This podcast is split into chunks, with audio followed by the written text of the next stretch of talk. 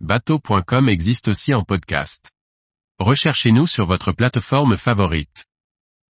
La yole ronde, l'embarcation emblématique, fierté des pêcheurs martiniquais. Par Dominique Montesinos. Autrefois, les marins pêcheurs martiniquais bravaient les vagues de l'Atlantique, à bord d'embarcations sommaires, les gommiers bois fouillés. Destinées principalement à la pêche, elles devaient être rapides à la voile, chaque patron, ambitionnant d'être le premier à vendre son poisson au retour de mer. À l'origine, le gommier, bois fouillé, utilisé par les pêcheurs de Martinique était un bateau de type monoxyle, c'est-à-dire simplement composé d'un tronc de l'arbre éponyme, évidé et sculpté à l'extérieur. Dans les années 1940, un charpentier du François crée la première yole ronde.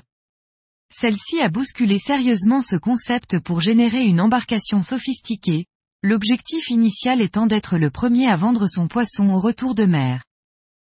Entièrement constituée de nombreuses pièces de bois massif, la production de la yole ronde est réservée à une petite élite d'artisans habiles. Quelques concessions techniques ont été accordées au cahier des charges de construction, au nom de l'amélioration de la durée de vie des unités modernes. Le bois peut, désormais, être protégé des agressions externes par de la résine époxy et certains espars peuvent être renforcés par des fibres exotiques, c'est-à-dire des composites modernes. Les yoles rondes sont construites sans plan. Le charpentier commence par mettre en place une ossature complète. Il part d'une longue pièce rectiligne appelée monture, qui reçoit ensuite une étrave, un étambeau et divers éléments transversaux. Puis, cette charpente est bordée par des planches d'une seule pièce. Une yole n'a ni lest fixe, ni gouvernail. Le plan anti-dérive nécessaire pour remonter au vent est assuré par une étrave droite, très pincée et au brillon profond, aidée par une semelle inférieure qui confère à l'embarcation une grande stabilité de route. Légère, très toilée et effilée, les yoles rondes sont véloces et procurent de belles sensations. Attention, le pilotage en est acrobatique et très exigeant physiquement. La capacité à supporter de la toile est obtenue par le déplacement d'une partie de l'équipage, qui doit jouer les funambules sur les bois dressés des perches servant à se suspendre au rappel au-dessus de l'eau, exercice hautement sportif. Quant au maintien du cap, il est opéré grâce à une énorme godille faisant office de gouvernail, la tête péaguet manœuvrée par une à trois personnes. Cette disposition s'avère avantageuse lors des navigations en eau peu profonde et pour les virements de bord.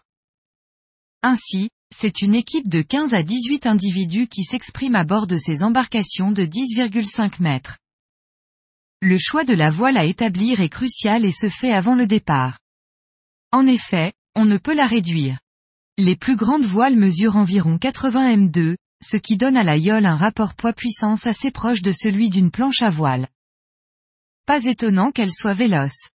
Les yoles n'ayant aucune stabilité initiale, du fait de leur absence de lest et de leur étroitesse, les départs se font depuis une plage. Au signal, les équipages commencent par trainer les embarcations jusqu'à la mer, puis sautent dedans, chacun à son poste, dans une extraordinaire foire d'empoigne. Le spectacle est fascinant. La yole ronde de Martinique figure au patrimoine immatériel de l'UNESCO depuis 2020.